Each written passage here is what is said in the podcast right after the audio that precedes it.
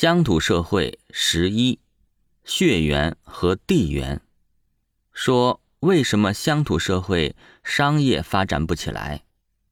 我们都知道，在乡土社会里生活是依靠家族的，家族是靠血缘关系维持的一个社会群体。又由于乡土社会人口一般不流动，所以有血缘关系的一群人。一般也都住在同一个地方，这时候血缘社会和地缘社会是重合的。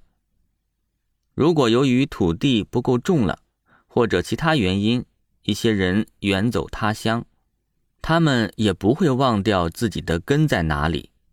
虽然在外地生活了下来，也一定会跟原来的地方产生千丝万缕的联系。比如，把新开拓的地方。命名为跟家乡一样的名字，不止中国人这样，就看美国的地名吧，好多都是承袭自欧洲的地名，什么新英伦呐、新约克呀这些。还有，在我们中国人呢，都会在自己的证件上籍贯一栏里写着自己故乡的名字，这些都说明。传统社会就是一个极为重视血缘的社会，纯粹的地缘社会是很难形成的。人们实在没办法了，才会远走他乡，而且往往就是单独的一两户人家，到了外地人家的地盘上，插进一个角落里来寻求生存。这样的人被当地人叫做外乡人，会被长期的。区别对待，是很难融入进他们那个血缘社会的。除非有两种办法：一是在当地获得属于自己的土地；二是跟当地人通婚。这些都是很难的，血缘社会都是很排外的。血缘社会是为了人们生活在一起，既熟悉、舒适又稳定。社会的结构和人们的地位基本都是固定不变的，父死子继。比方说，农民的儿子还是农民，商人的孩子还是商人，贵人之子依然高贵，富人之子依然富贵。这样的社会简单明了，容易管理，不容易产生纠纷，产生了也容易解决。但是。纯粹的血缘社会会出现一个问题，它会严重限制着商业的发展，因为大家都是亲属关系，讲究的是馈赠和人情，就是可以相互送东西，相互欠人情，而且这一来一往的价值呢，往往都是不相等的，给人回礼或回人情，往往都会比自己收到的要大一点。才能符合人们之间热络的关系。他不讲究价值的精确，不仔细算计的那才是感情，仔细算了就没了感情了。还有，它是永远没有结束的。结束了意味着什么呢？意味着我欠你的都还清了，咱们关系也到头了。所以，只要人们的关系维持着。这种相互的太极推手就会没完没了的发生着，关系就在于互相亏欠，而且不清不楚。但是商业是什么？商业就在于算账和精确。所以你要在一个满世界亲戚的地方做买卖，首先你自己就抹不开面子，谈钱那是伤感情的呀。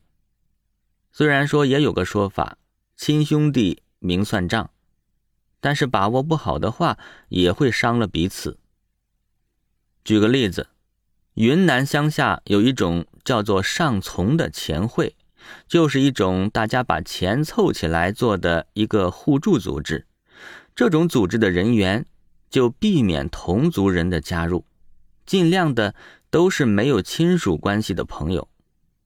因为亲属关系理论上来说本身就是能够互相帮助的，虽然实际上用处不大，但是只要加入一个钱会，碍于人情，在催交款方面呢就很难，导致钱会也就办不成了。